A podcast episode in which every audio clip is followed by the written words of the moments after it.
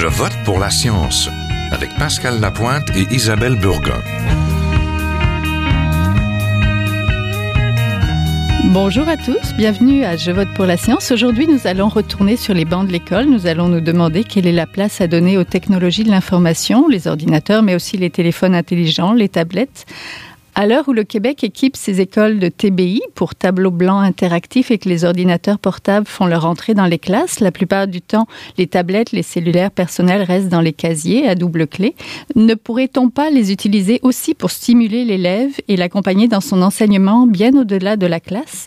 Il est vrai que beaucoup de questions subsistent. Est-ce que les technologies peuvent réellement améliorer l'éducation? Est-ce que cela ne risque pas de détourner les jeunes de la lecture? Peuvent-ils encore apprendre sans Google et Wikipédia? Et qu'en est-il de l'art du code, de la programmation? Une chercheuse québécoise pense qu'il ne faut pas tabletter la technologie. Bien au contraire, la technologie serait porteuse d'autonomie et donnerait même aux élèves des responsabilités dans leur apprentissage qu'ils n'avaient pas auparavant et qui leur seraient profitables. Sa lettre d'opinion a fait le tour des journaux québécois. Alors, la place de la technologie en éducation, c'est le sujet d'aujourd'hui. Nous avons en studio la professeure à la faculté de génie et d'informatique de l'Université Concordia, Nancy Assemi elle est l'auteur de la lettre d'opinion publiée donc dans Le Devoir, le Think Tank Post, dans même The Gazette. Elle s'intitulait L'enseignement et technologie, un duo prometteur. Bonjour. Bonjour. Donc, Madame Assemian, pourquoi avoir décidé d'écrire aux médias pour supporter la technologie à l'école? Euh, je pense que c'est un sujet qui est euh, très mal compris et très mal vu par euh, la population en général. Euh, les gens disent oh mon Dieu la technologie, les étudiants vont devenir paresseux, ça remplace les professeurs, etc. Et euh, je voulais vraiment informer un petit peu le public. non, c'est c'est pas le cas du tout. Que la technologie a une place dans l'enseignement, ça ne remplace pas le professeur. Le professeur a quand même son rôle le rôle du professeur, en fait, est très important. Euh, mais au contraire, ça donne au professeur euh, un outil qui nous permet de développer d'autres choses pour les étudiants, pour aider les étudiants à, mieux apprendre euh, et apprendre à long terme.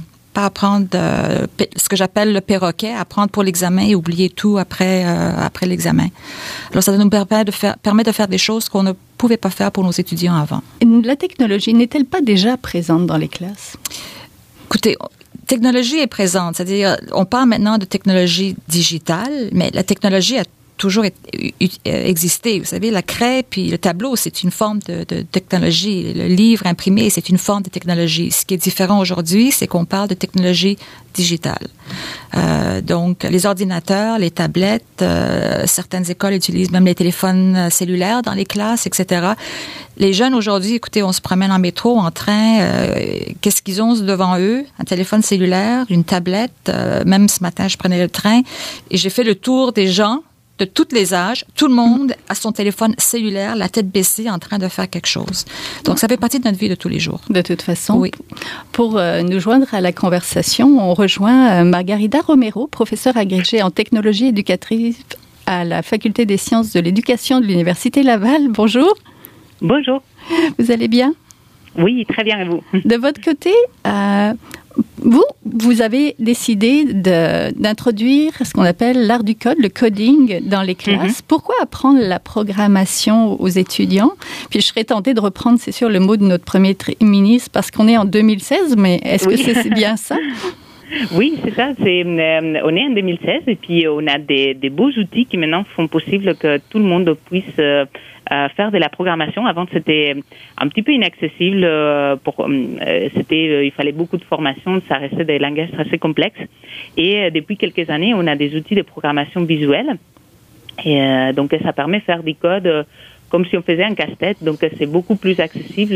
C'est, c'est, beaucoup plus euh, c'est possible pour des enfants à partir de 5-6 ans de euh, faire des animations avec de la programmation. Qu'est-ce que ça apporte aux étudiants, que ce soit parce que vous, vous avez des étudiants qui sont très jeunes et plus plus plus âgés aussi. Vous vous intéressez même aux personnes euh, du troisième âge, des aînés. Donc, mm-hmm. qu'est-ce que ça apporte de, se familiariser avec cette assez tôt ou sur le tard finalement à, la programmation? Mm. Euh, très souvent, on utilise, euh, là, comme euh, vous observiez, donc tout le monde est là, tête baissée avec son, son téléphone mobile. On est, on est des utilisateurs, on est des consommateurs de technologie. On fait, on demande, on pose des questions à Google, mais souvent, ça reste comme une boîte noire. On ne sait pas qu'est-ce qui se passe derrière. Donc, qu'est-ce qu'un algorithme Où est-ce que les informations sont stockées Donc, apprendre la programmation, c'est comprendre comment ça fonctionne. Donc euh, quels sont les, codes, quelles sont les instructions euh, qui sont derrière un programme informatique.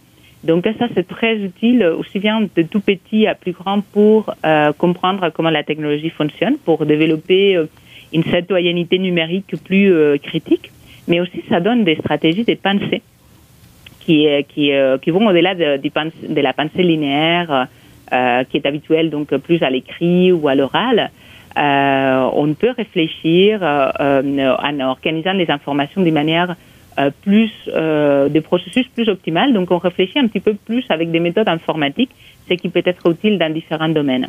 Donc ça rend pas finalement la technologie, si je comprends bien, ça rend pas forcément paresseux? Peut-être, professeur Assemian Oui. non, ça, ça, c'est devenu tellement facile, la technologie, que, oui, on est devenu paresseux. En fait, euh, dans les années 70, quand euh, il y avait l'informatique à l'école, c'était, euh, il fallait faire de la programmation parce qu'il fallait programmer les ordinateurs. là, c'est devenu tellement facile que on ne comprend pas qu'est-ce qu'il y a derrière. donc, on est, de, on est de moins en moins informatique. En utilisant l'informatique, on est de plus en plus des utilisateurs. Donc, euh, euh, y aller, euh, aller comprendre comment la programmation fonctionne euh, nous fait nous approcher de, à l'informatique d'une manière plus active, plus on est plus de, de, on peut être plus des créateurs du numérique et pas simplement des consommateurs. Oui, on est moins passif. Professeur mmh. Assemian, votre doctorat porté donc sur l'apprentissage et la technologie. Qu'est-ce qui a changé depuis toutes ces années? Euh, la technologie nous permet de, de, de, développer des outils pour les étudiants qu'on ne pouvait pas faire avant. Par exemple, euh, on peut aujourd'hui enregistrer notre cours, mm -hmm. chose que je fais. Alors, euh, les, les, euh, les, PowerPoint, je m'excuse, je, je me souviens pas du nom en français. Oui, on Disons, dit PowerPoint les, les, ouais, bon, les, alors les PowerPoint, euh, l'explication, les écritures qu'on fait sur la tablette, et on permet, on les met dans un format qu'on peut mettre sur une page web et que les étudiants peuvent après revoir, revisiter. Euh, donc ça, c'est quelque chose qu'on pouvait pas faire avant. Alors, un étudiant qui ne comprenait pas quelque chose pendant le cours, ben là, qu'est-ce qu'il faisait? Il fallait qu'il trouve le professeur pendant ses heures de bureau ou trouver un autre étudiant ou il y a beaucoup qui commençaient à paniquer parce qu'ils se sentaient perdus. Maintenant, on permet aux étudiants finalement de revisionner ce qui, ce qui, est arrivé au cours ou en partie, ce qui euh, permet aussi à des jeunes, euh, à Concordia, où nous avons des étudiants beaucoup d'étudiants pour qui la, la, leur première langue n'est pas l'anglais. Mm -hmm. Donc, ça les, ça enlève un niveau de stress. C'est ce que les étudiants nous disent, ce que j'ai vu d'après ma recherche, euh, ma thèse, c'est que les étudiants disent on est plus à l'aise avec ce qui se passe dans le cours. Donc, s'il y a quelque chose qu'on comprend pas, on sait qu'on peut aller le revisiter, qu'on peut le réécouter autant de fois qu'on veut. C'est quelque chose qu'on ne pouvait pas faire avant. Donc, c'est des outils qu'on donne, euh, mais aussi on met les étudiants en charge de leur apprentissage. Mm -hmm. Là, ils, ils ont la responsabilité, ils sont responsables de leur apprentissage. Ils peuvent pas nous, bla nous blâmer et dire ben le prof il a pas expliqué. Non, il a expliqué tu peux aller le réécouter aussi, autant de fois que tu veux. Mm -hmm. euh, donc, ça les responsabilise, je trouve, un petit peu plus euh, pour leur éducation. Euh... Oui. Plus largement que, en fait, la, leur apprentissage universitaire, c'est ça? Exactement. Professeur Romero, vous avez, vous, entamé une étude du développement de la compétence professionnelle d'intégration d'éthique de futurs, pour les futurs enseignants par le biais justement de la programmation de robots et de jeux éducatifs. C'est une recherche-action. Pouvez-vous un petit peu nous en parler? Euh, oui, en fait, c'est euh, on a à la faculté des sciences de l'éducation à l'université Laval, donc les futurs enseignants des primaires, euh, on a un cours donc d'intégration de, de, de, technologies et c'est qu'on est en train de, de travailler quel est l'effet de, les accompagner dans, euh, dans l'apprentissage de la programmation créative, euh, dans l'utilisation de la robotique, d'autres usages créatifs.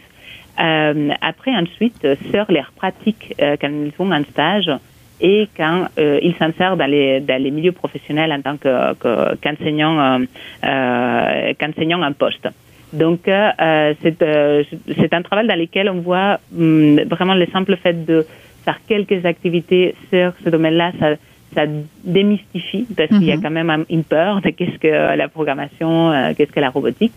Et euh, c'est eux qui, qui, qui, qui, trouvent plein de liens avec les programmes et avec des éléments qui euh, sont déjà actuellement travaillés en classe, mais qui peuvent être travaillés de manière différente, plus active avec les élèves par les biais de la programmation créative. Et l'objectif, est-ce que c'est d'amener ça dans la classe ou qu'ils aient moins peur en tant qu'enseignants de la technologie?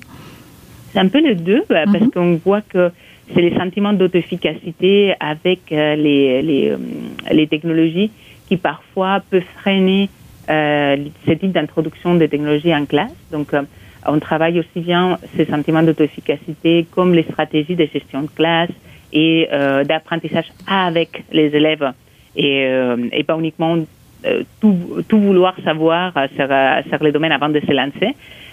Pour qu'après ils, ils se sentent à l'aise de continuer à innover avec ça, mais aussi avec les technologies qui viendront peut-être dans 10 ans, 15 ans mhm. et qu'on ne connaît pas encore. Professeur Assémian, vous aidez également les enseignants à, s'approprier euh, la technologie. Vous êtes comme conseillère en apprentissage. Expliquez-nous un petit peu le rôle que vous avez à l'université. Euh, alors, des, des, des, professeurs qui euh, veulent commencer à utiliser la technologie dans l'enseignement, qui mhm. veulent peut-être développer un cours en ligne. Euh, on a énormément, de cours en ligne à Concordia. Quelqu'un qui l'a jamais fait d'où est-ce qu'ils partent? Alors mon rôle là, c'est de justement consulter avec ces professeurs euh, et d'essayer de voir qu'est-ce qu'ils font dans leurs cours présentement et comment on peut intégrer ça en utilisant de la technologie. Donc le but c'est pas euh, de changer ce qu'ils font, mm-hmm. mais de garder leur, leur, leur pédagogie, mais d'y ajouter la technologie de, de façon, euh, en fait, de rendre le cours encore plus motivant pour les étudiants, surtout quand c'est en ligne. Vous savez, alors il faut utiliser des outils différents si on veut faire, je sais pas, un, travail de groupe, par mhm. exemple, ben là, si c'est un cours qui est en ligne, ben les étudiants vont pas se rencontrer. Donc, il y a des, des outils technologiques qui permettent justement aux étudiants de travailler en groupe, à distance. Euh, alors, c'est toutes ces choses-là. C'est une question de, de, de, voir qu'est-ce qu'ils font dans leur cours, qu'est-ce qu'ils veulent garder, qu'est-ce qu'ils aimeraient changer. Parce que des fois, quand on redessine mhm. un cours, on remonte un cours, on dit, ben là, ça, ça marche pas, j'aimerais essayer quelque chose de nouveau. Euh, alors, c'est de voir, bon, qu'est-ce que je peux faire de nouveau ou comment je peux continuer à faire ce que je fais, mais d'une façon digitale. Alors, mhm. c'est un autre des chapeaux que je porte à l'université.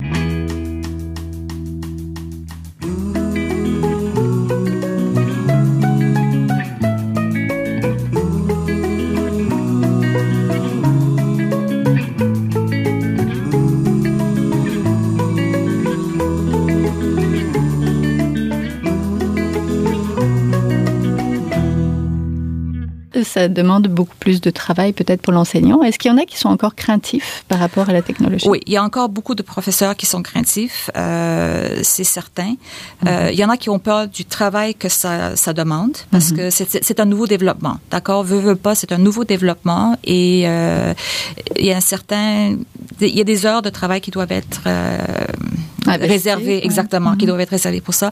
Mais de nouveau, le support est là à Concordia. On essaie vraiment d'encourager ces professeurs et donc, c'est pour ça que mon rôle a été euh, développé pour justement aider, encourager ces professeurs dans les étapes euh, qu'il faut suivre. Oui. Une question peut-être pour toutes les deux. La technologie, ça permet de prendre, donc on, on, a entendu une part active dans son enseignement, dans son apprentissage. Ça stimule et ça soutient la motivation. Mais comment réagissent les étudiants quand ils rentrent dans la classe la première fois?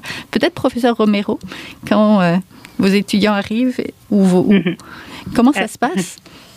Euh, euh, il y en a certains, ils ont un petit peu euh, des craintes, donc ils se disent, oups, peut-être ils ne sont pas sentis les mieux, les plus techno auparavant. Mhm. mais justement, toutes toutes toutes les cours est orienté pour développer ce sentiment d'auto-efficacité et cette confiance. donc, on travaille beaucoup les valeurs, donc la valeur d'entraide, les valeurs de euh, s'essayer, puis euh, euh, accepter les erreurs, apprendre par les erreurs. Donc c'est on accepte et puis on encourage à ceux qui se sentent en disconfort, en dehors de leur zone de confort quand on fait mhm. des activités, à les dire et aussi à développer des stratégies d'équipe pour accompagner ceux qui, qui, qui ont besoin d'être plus rassurés, de, de, de se sentir à l'aise quand ils se trompent, quand ça fonctionne pas. Donc c'est toute cette acceptation que euh, tout n'est pas parfait avec la technologie et puis que euh, bah, parfois, voilà, c'est des, des, éléments qui, qui, qui ne vont pas fonctionner de la manière qu'on s'attend. Oui, mais professeur Assémian, c'est vrai, on n'est pas tous, euh, tous parfaitement à l'aise et tout ça. C'est ça. De mon côté, j'enseigne l'informatique, donc euh, les étudiants qui rentrent dans nos cours ou dans mes cours sont là pour apprendre la programmation. Euh, et, et, je réalise que, par exemple, dans les cours de programmation, c'est comme un petit peu le cordonnier mal chaussé. Ah. Euh, les, les, les, cours de programmation, les étudiants utilisent des ordinateurs pour faire leurs devoirs, pour écrire des programmes, mm -hmm. mais dans beaucoup de cas, on n'utilise pas la technologie pour enseigner l'informatique, ce qui est un petit peu renversé, d'accord, exactement. euh, alors c'est là où euh, les étudiants sont toujours surpris. Justement, nous autres aussi, c'était la rentrée des, des, classes cette semaine. On rencontre des étudiants pour la première fois. Euh, J'ai des cours de 80-90 étudiants. Donc, euh, comment on fait pour mettre tout le monde à l'aise et que ce soit pas toujours les mêmes étudiants qui répondent aux questions mm -hmm. et que les autres restent assis passivement en se disant, mais je sais que les deux trois en avant là vont répondre, mm -hmm. donc euh, j'ai pas besoin de répondre aux questions. Euh, alors justement, j'ai introduit cette semaine qu'on a un système de réponse en classe qu'on va utiliser, que tous les étudiants vont répondre aux questions. Euh, ils peuvent le faire sans avoir honte de leur réponse et d'avoir l'air euh, un petit peu gêné parce qu'ils n'avaient pas la bonne réponse, etc. Mm -hmm. Et à chaque fois que je commence à parler de ça, le premier cours, je vois les étudiants les yeux comme comme ils se réveillent, ils disent waouh, ça va être le fun, ça va être. Vous savez, ils ont l'habitude de pitonner. Mm -hmm. Alors pour eux, c'est on les fait pitonner pour un oui. manque. C'est vraiment ce qu'ils font, mais on le fait pitonner pour voir s'ils ont appris ce qu'ils ont à apprendre et pour le professeur aussi, ça leur donne une chance de vraiment évaluer réel, sur temps réel, mm -hmm. en temps réel, est-ce que les étudiants ont compris les notions qu'on euh, qu est en train d'essayer de leur faire apprendre. Euh, donc, les, les, étudiants sont excités. Ils trouvent ça le fun de, de pouvoir utiliser de la technologie au lieu d'être là à écouter un professeur parler pendant une heure et quinze minutes. Euh, donc, ça motive. Oui, oui, oui, oui, Donc, ils sont actifs. Vous voyez, de nouveau, mm -hmm. il faut qu'ils participent dans, le, dans leur apprentissage. C'est pas, c'est pas une relation où moi, je parle et eux autres écoutent, il faut qu'ils qu participent dans le, ce qui se passe pendant le cours.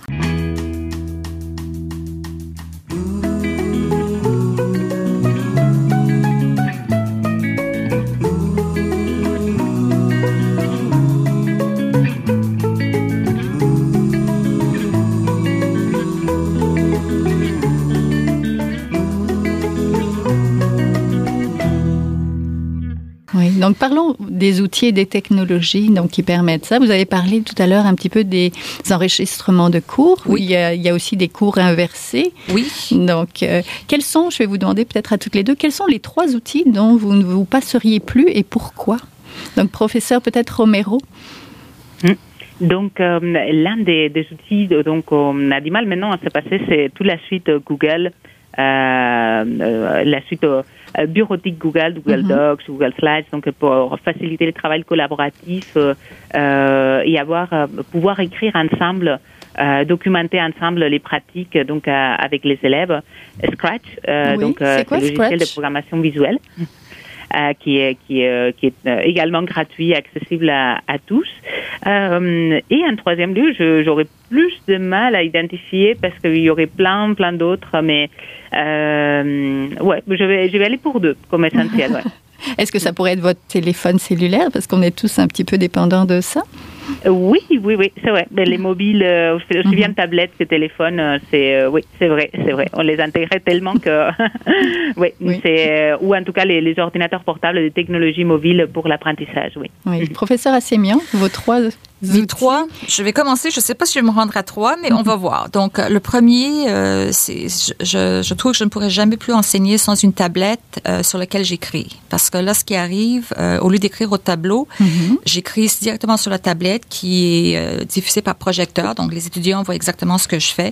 Et la raison que je fais ça, au lieu d'utiliser un tableau avec la craie, c'est que, vous savez, quand on écrit sur le tableau, on a le dos tourné. Mm -hmm.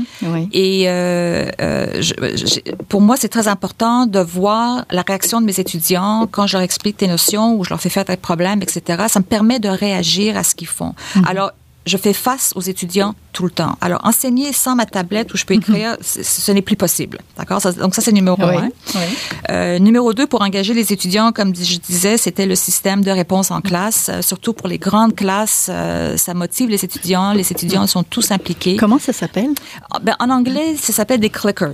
Mm-hmm. donc, il y a différentes compagnies, mais on appelle ça des clickers. Ils ont un, une petite manette et, les étudiants, ça peut être des choix multiples, ça peut être des réponses courtes, ça peut être des réponses numériques, dépendant de mhm. ce qu'on pose. Et les étudiants. Pour voter, finalement. C'est ça. C'est comme un, ça, exactement. C'est comme un système de vote.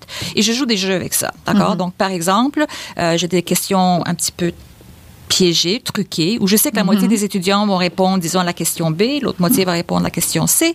Euh, alors là, je dis, bon, nous avons un problème. Trouvez quelqu'un qui n'a pas la même réponse que vous. Essayez de les convaincre pourquoi votre réponse est la bonne réponse et on va revoter. Donc, finalement, les étudiants sont en mhm. train d'enseigner l'un à l'autre parce que le vocabulaire que eux utilisent quand ils expliquent quelque chose, bien sûr, est différent du vocabulaire que j'utilise. Donc, ça, c'est le deuxième outil où je ne mhm. pourrais vraiment pas me passer. Euh, et je, je, suppose la troisième, c'est euh, les, les, logiciels qui permet justement mm. d'enregistrer les cours mm-hmm. pendant qu'on donne les cours. Et euh, je fais pas ça nécessairement pour tous mes cours, mais les étudiants, la réaction qu'on a des étudiants, c'est qu'ils apprécient.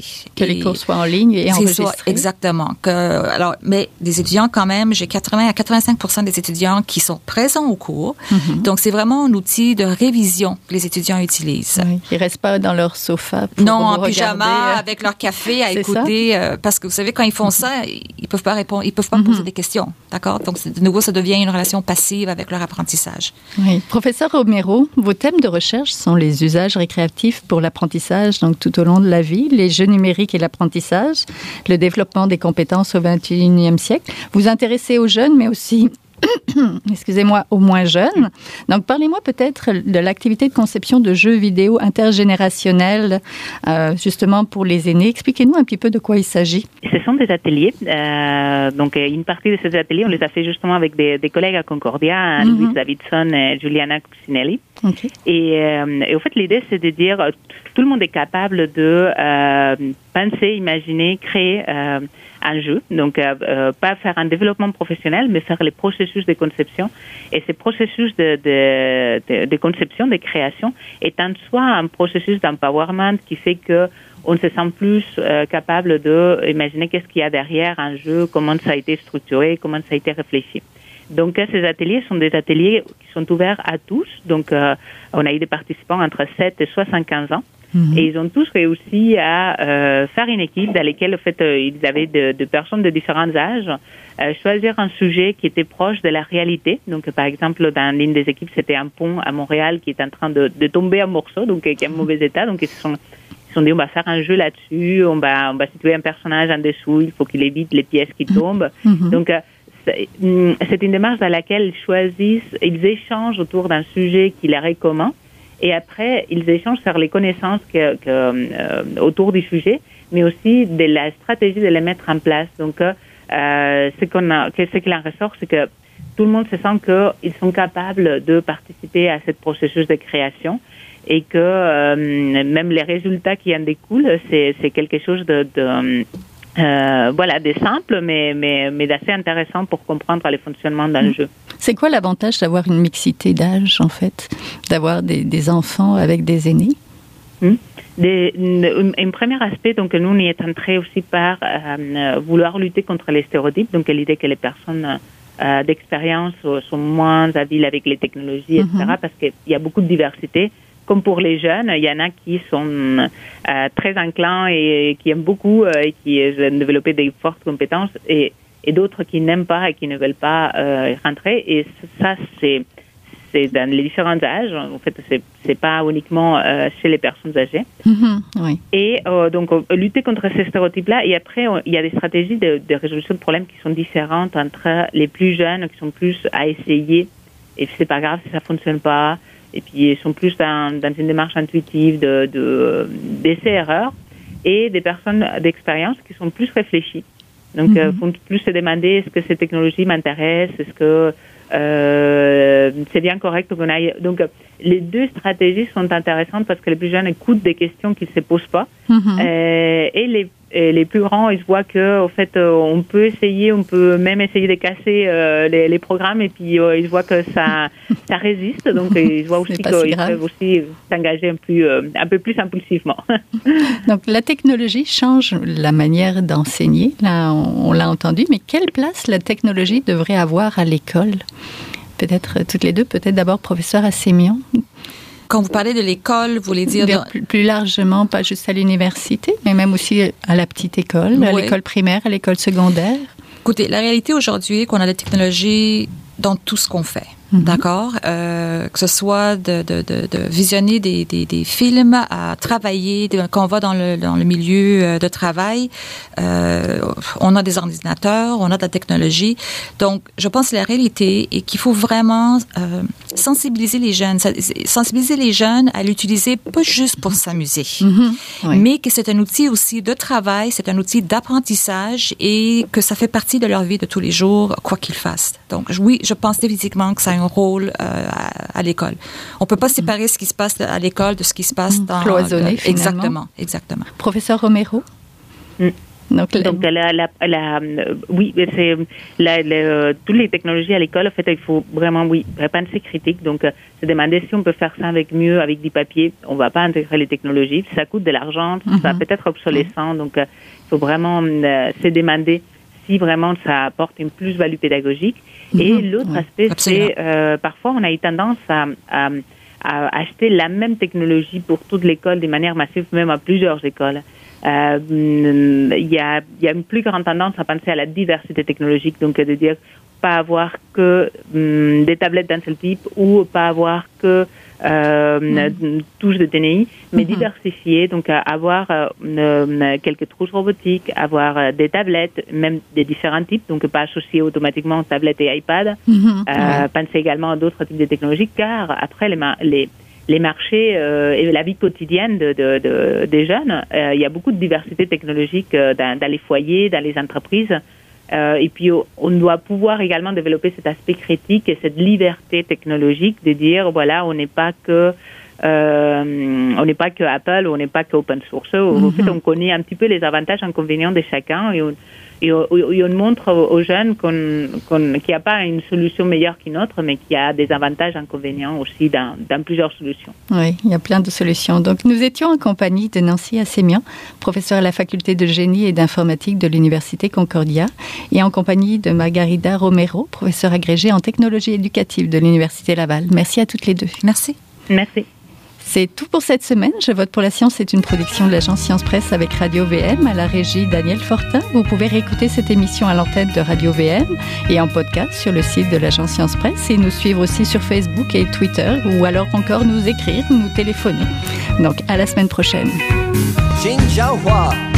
Est un chercheur typique de ceux pour qui les progrès de la bioinformatique ont préséance sur le sens biologique et pour qui la grosse science constitue la seule logique. On y parle de génome, de transcriptome et de spliceosome, de traductome, de protéome et de foldéome, de kinome, de protéasome, mais pas du glaucome de Guillaume, de signalosome vers les lysosomes, ah, et puis